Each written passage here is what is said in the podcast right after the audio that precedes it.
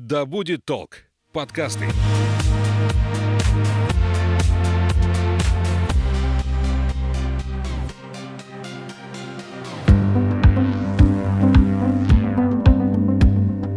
Всем привет! Это подкаст «Наука запросто». Я Маша Хоменко, журналист и аспирант-филолог. И сегодня у меня в гостях Надежда Владимировна Проданник, кандидат филологических наук, доцент кафедры литературы и культурологии ОМГПУ. Здравствуйте, Надежда Владимировна.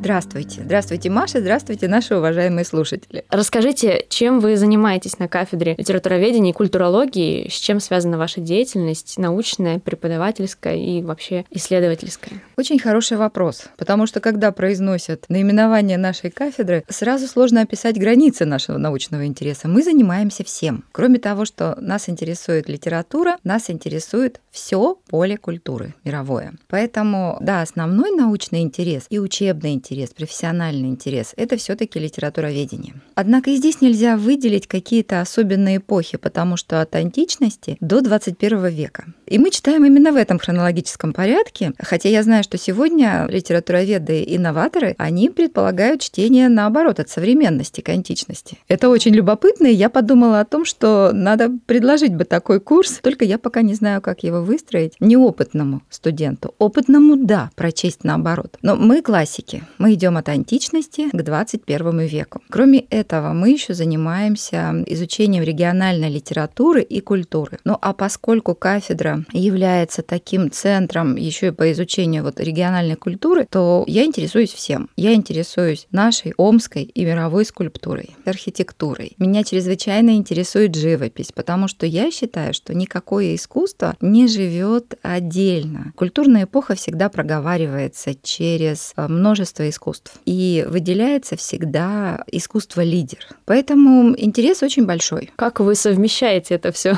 Какие знания вы получили для того, чтобы быть подкованной во всех этих областях? Литературоведение и архитектура, художественное образование. Да, там и язык совершенно другое искусство. Если когда мы говорим о литературе, мы идем в область слова, а когда я вступаю в архитектурную область, я должна понимать, каким значением обладают элементы архитектурные или даже размер здания. Что этот размер может сказать жителю города или зрителю или ученому. Откуда такие широкие знания, такой огромный интерес интерес, как всегда, от наставников. Мне очень повезло, потому что с первого же курса одним из моих наставников был Арам Айкович Асаян. Для меня это как раз такая ренессансная личность, открытая всем областям знаний. Мы познакомились с ним на первом курсе, и вот до пятого курса Татьяна Ивановна Подкорытова с Арам Айковичем Асаяном, с Еленой Владиленной Киричук. Мы на этом большом поле культуры и изучали отдельные его элементы. Поэтому я думаю, что по-хорошему это очень заразно. Это от моих наставников. Как совмещать это все? Вы знаете, я счастлива тем, что литературовед вообще, он стареет позже остальных людей.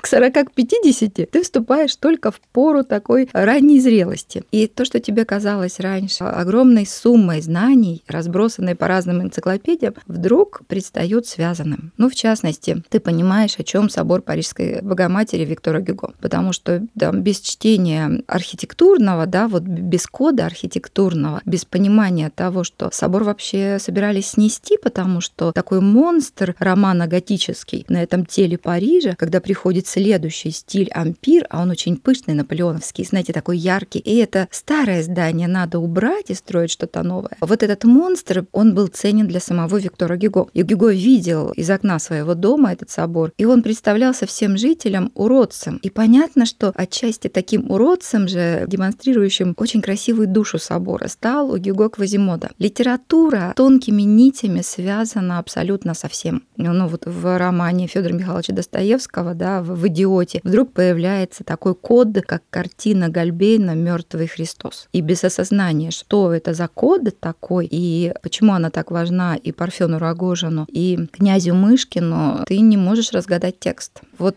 связь. Все помогает та самая связь, к которой ты приходишь с годами. Искусство не живет вот в такой какой-то безвоздушной области каждый вид искусства связан с другим. Когда ты начинаешь видеть эти связи, ты осознаешь текст глубже. Тут э, вы выходите на очень важную проблему. Еще один мой интерес — это методика обучения литературе. И у меня очень сложная задача здесь, потому что мне нужно учить учителя, который будет потом учить ученика. И поэтому мне не всегда вот мои за сколько-то там лет, мне иногда лет 10-12, потому что я должна понимать, а каких знаний ждет ученик и чего он не знает. Вот в частности, почему сегодня школьники не читают, это объясняют тем, что для них закрыты культурные коды. Они не, не видят картинки архитектурной, живописной. Для них это набор слов, литературный текст, в котором не все понятно. Ну, скажем, они читают отцов и детей, и все-таки ферма Кирсановых устроена как усадьба, а усадьба русская, она всегда моделируется как рай на земле. Недаром туда Павел Петрович Кирсанов сбегает от своих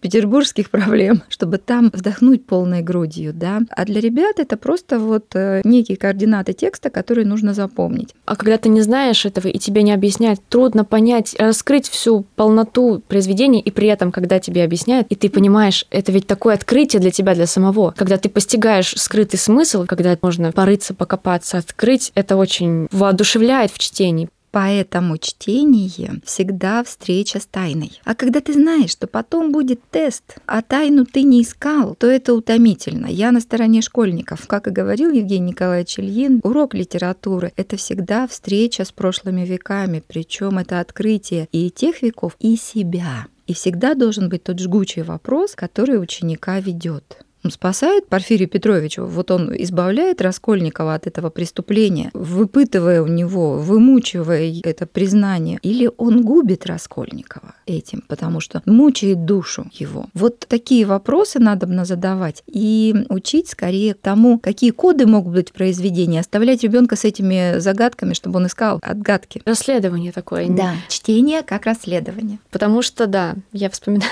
что хотел сказать автор. Что хотел сказать? Вот, кстати, если говорить о том, кто такой литературовед, да, я литературовед. Почему мне страшно в этой области находиться? Потому что живешь в присутствии гения. Если все-таки думать о том, что тебе нужно разгадать гения, а вдруг ты не прав, окажешься в своих догадках. А вдруг все-таки в его тексте что-то другое. Вот эта ответственность, которая лежит на плечах литературоведа, она, знаете, давит иногда.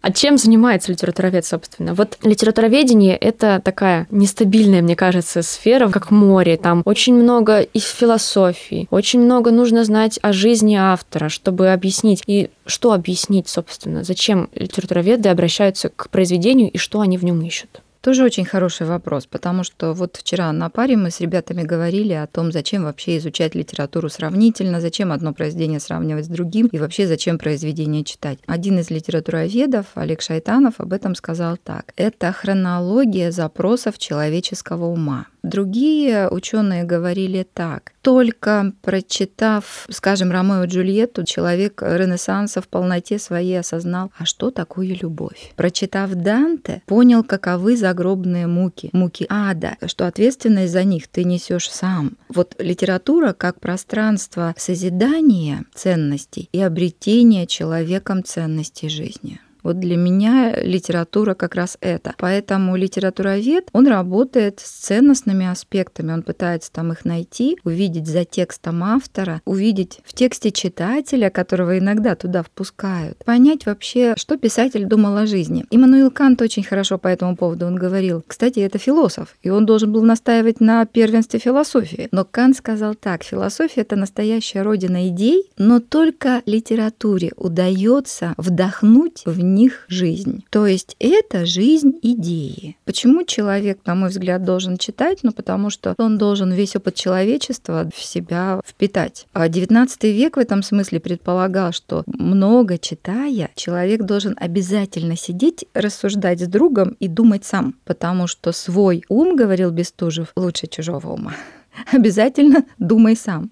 Вы совершенно правы, когда вы говорите, а вот у автора в биографии было то-то, то-то и то-то. Действительно, биография автора, она становится творческой биографией, она становится питательной почвой, на которой произведение растет. И текст пропитан вот этими связями с биографией автора, с культурной эпохой, с его литературным окружением. Поэтому ты находишься в сети, знаете, таких координат, которые тебе необходимо, под которые подстраиваться, чувствовать их. Да, жить в присутствии гения — это большая ответственность. Но слава богу, что можно мигрировать в другие слои. Но у нас есть еще с вами массовая литература, да, где ты все-таки mm-hmm. чувствуешь себя вольнее. Есть авторы, которые дают возможность тебе мыслить самостоятельно. Есть авторы, которые ведут тебя и не дают вот этой свободы ассоциативной. А потом мне кажется, что литературоведу так и нужно ранжировать. То есть некоторые твои открытия могут быть доказаны. Литературоведение — точная наука. Есть цитаты, есть факты. Некоторые могут остаться в зоне гипотетической, предположения. Может быть, возьмутся следующее поколение.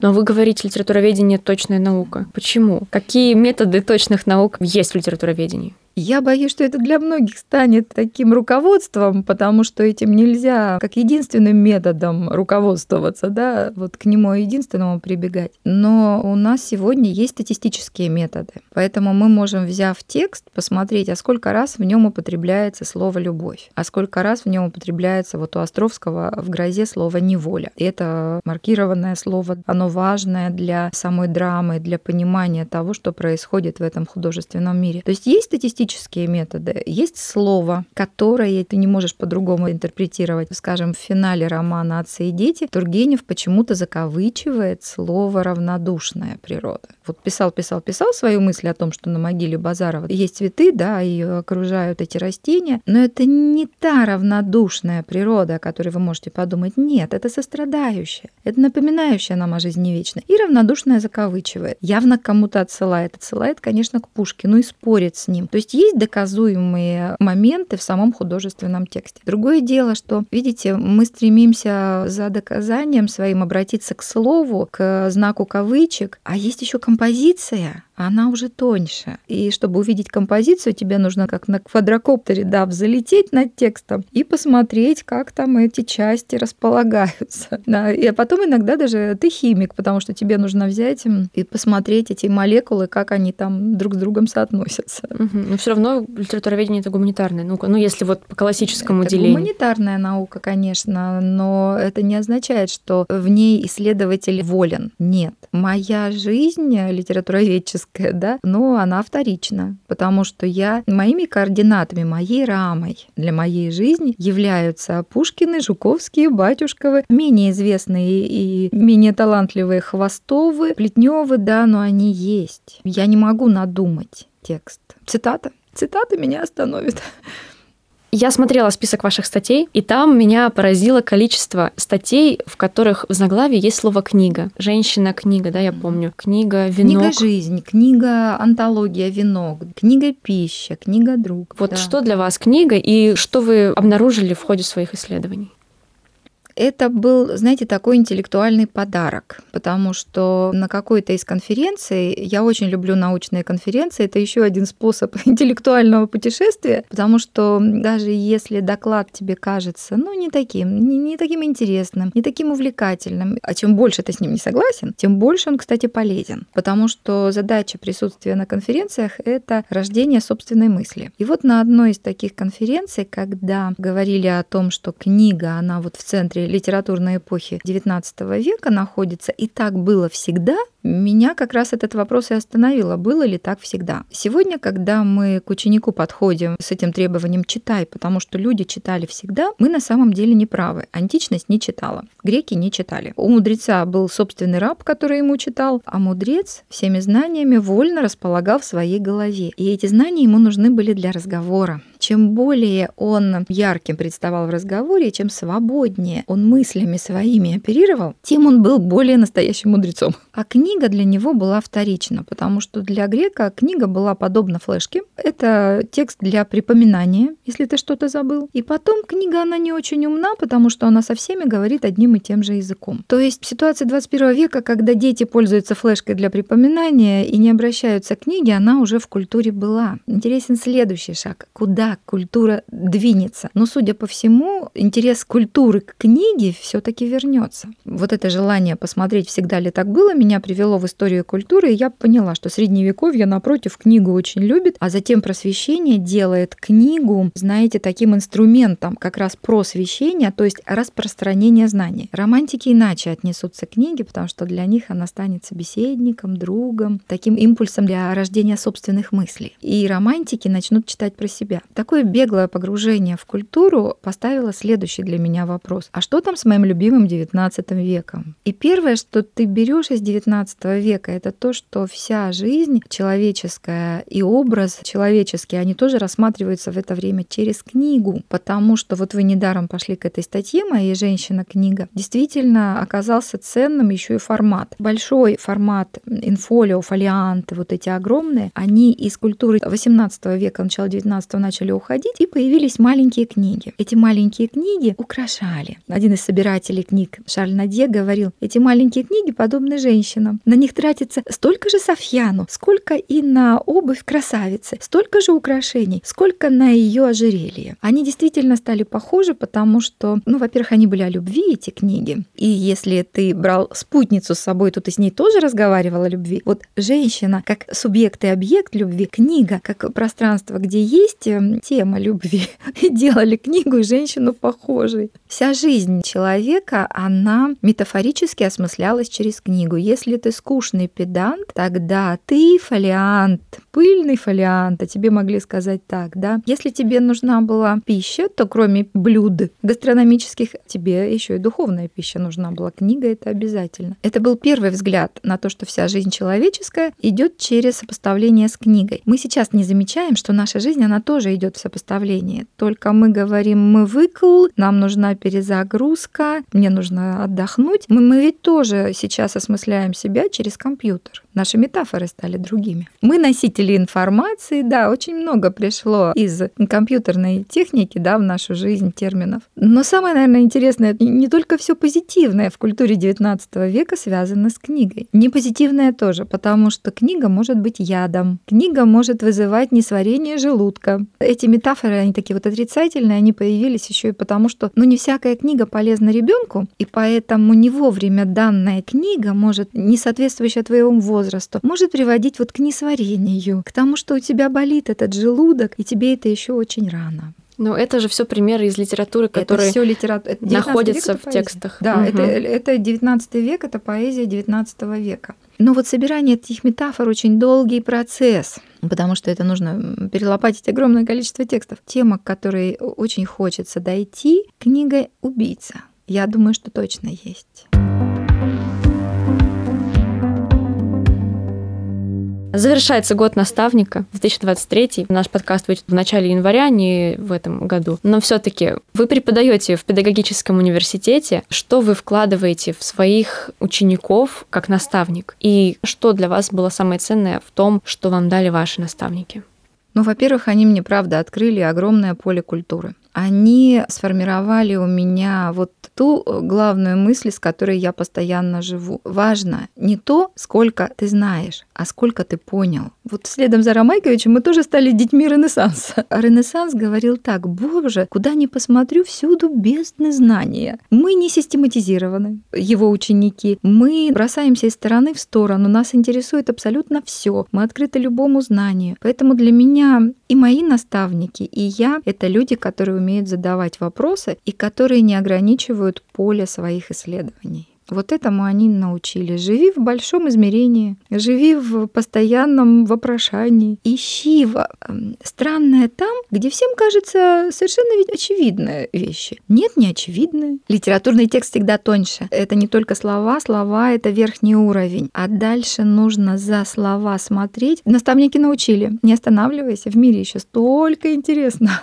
Чему учу своих детей? Но вот этому и учу, что не надо... Мне не нравится выражение «багаж знаний». потому что багаж знаний оттягивает плечи. Все, что можно хранить в энциклопедиях, пускай в них и хранится. А вот то, чего нет в компьютерном пространстве, энциклопедическом пространстве, понимание, озарение, а почему это так? Банальная, уж гроза читанная, перечитанная. Мы что, Островского не видели? Открываю афишу, список действующих лиц перед драматическим текстом и задаю себе вопрос. Стоп, а почему Катерина не на первом месте? Там вообще Дикой на первом месте с этой Кабановой. Почему они на первом месте? Начинаю смотреть черновые афиши. Ух ты, как интересно. А Катерина пишется у Островского даже почему-то не Кабановой. Он никогда ее фамилию не дает. Почему? Другая. И не о ней речь, а о том, что она оказалась в этом патриархальном мире внутри него. Поэтому и афиша, она там место в серединочке находит себе, а не в начале, как главная героиня. Иначе бы так и назвал, наверное.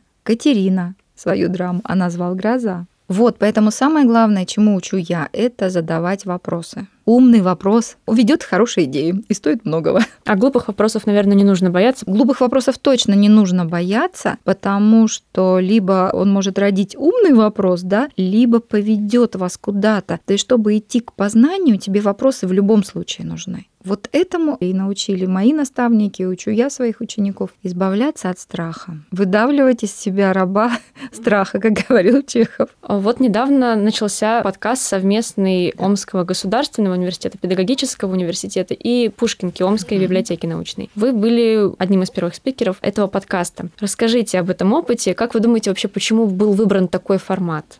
Я могу назвать инициатора Елена Владимировна Киричук. Для меня вот эта встреча, она важна внутри этого большого мероприятия, потому что это опять встреча с моими наставниками. И плюс я оказываюсь наставником своих студентов. У нас такая цепочка, и даже выпускники приходят слушать. Главный пафос всего этого — встреча и разговор. А встреча, там есть зрители при записи? При записи приходят зрители. Место выбрано знаковое музей книги. Это в присутствии Островского. Там выставка, посвященная творчеству Островского. Подкаст предполагает предполагался из э, таких вот серий выступлений преподавателей кафедры литературы и культурологии и преподавателей ОМГУ. Уже случилась встреча с Элеонорой Ивановной Коптевой. Она говорила о державинской традиции, державинских реминисценциях в творчестве Толстого. И я слушала ее подкаст тоже с удовольствием. Мне еще нужно посмотреть теперь на образ Пьера Безухова. Как он связан с XVIII веком, она мне дала вот эту идею. Далее была я с более масштабной темой. Я хотела увлечь всех как раз обращением к книге. Как живет книга, кто читатель и кто не читатель. Потому что не читатели тоже были. Появился уже подкаст Аллы Владимировны Подворной. Она говорила о нашем поэте, об Иннокенте Анинском, но он у нас только родился. Вообще, конечно, он царскосел, но для Омска это тоже фигура, которой стоит гордиться. Дальше нас ожидает сама Елена Владиленна. Она нам расскажет о неизвестных именах во французской поэзии XX века и о зарубежном романе, о филологической прозе и интеллектуальном романе она нам расскажет. Ну а вот скажите, для зрителя, для ученого, какое значение имеет этот подкаст? Вот вы уже сказали, что вдохновились подсказанными идеями, да, у других спикеров. Что это даст рядовому слушателю, ну вот человеку, который просто интересуется литературой?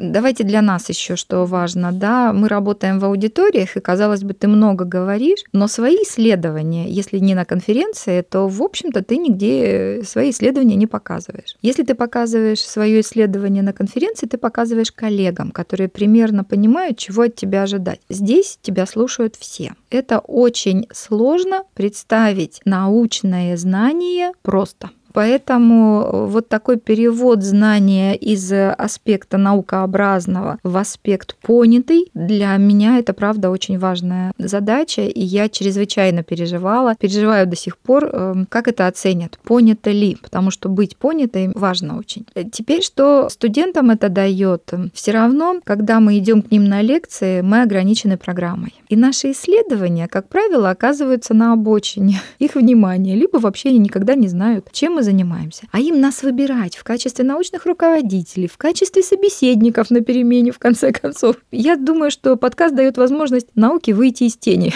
Да, и пока это знание, которое мы сейчас творим, дойдет до учебников, до учеников в школе, очень много времени пройдет. А ведь эти знания, они живые, их можно преподать сейчас, ну, поделиться. Вот мне кажется, что в этом тоже польза. Скорость, да, вот эта мобильность, которая подкаст обладает, она тоже очень привлекательная, точно. А что еще вам нравится делать в свободное время от науки, от преподавания? Конечно, нравится отдыхать. Но я тут как раз и хотела бы сказать об этом, о двух видах отдыха. Есть отдых глобальный, это когда ты летом в отпуск выезжаешь, и региональному учителю или э, педагогу вузовскому действительно важно выехать из региона, чтобы понять свой регион, потому что своему нужно обязательно дать какой-то контраст. Поэтому выставки, музеи, концерты, лектории, просто прогулки по городам, вот это и есть отдых. Я очень люблю путешествовать, участвовать и очень люблю ВДНХ. Площадки, где есть открытые лекции, обязательно я посещаю. На ВДНХ павильон книга и павильон космос. Не надо на все время находиться только в поле своего интереса. Из поля своего надо выходить. Если говорить о маленьком отдыхе, то я стараюсь отдыхать много, мало, потому что это дает возможность тебе вот обновляться, не тащить проблемы дальше. Отдохнувший человек — это человек, много видящий в тексте. Поэтому я говорю студентам, филолог должен быть выспавшимся.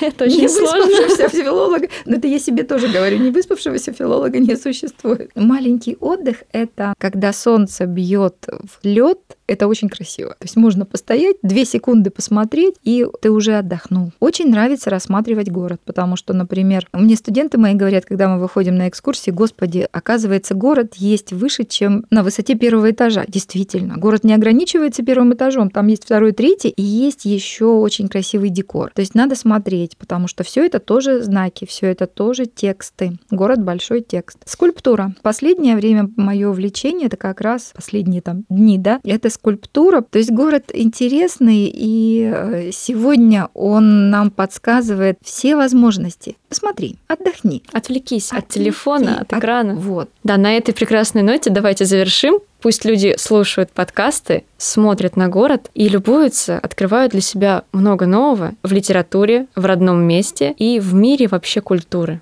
С нами была Надежда Владимировна Проданник, кандидат филологических наук, доцент кафедры литературы и культурологии Омского государственного педагогического университета. Спасибо большое за внимание. Спасибо. Пусть Новый год будет для вас полным открытий. И для удовольствия нам нужна хорошая книга, хороший кофе, хорошее место в городе и собственное хорошее настроение. Всего доброго. Всего доброго.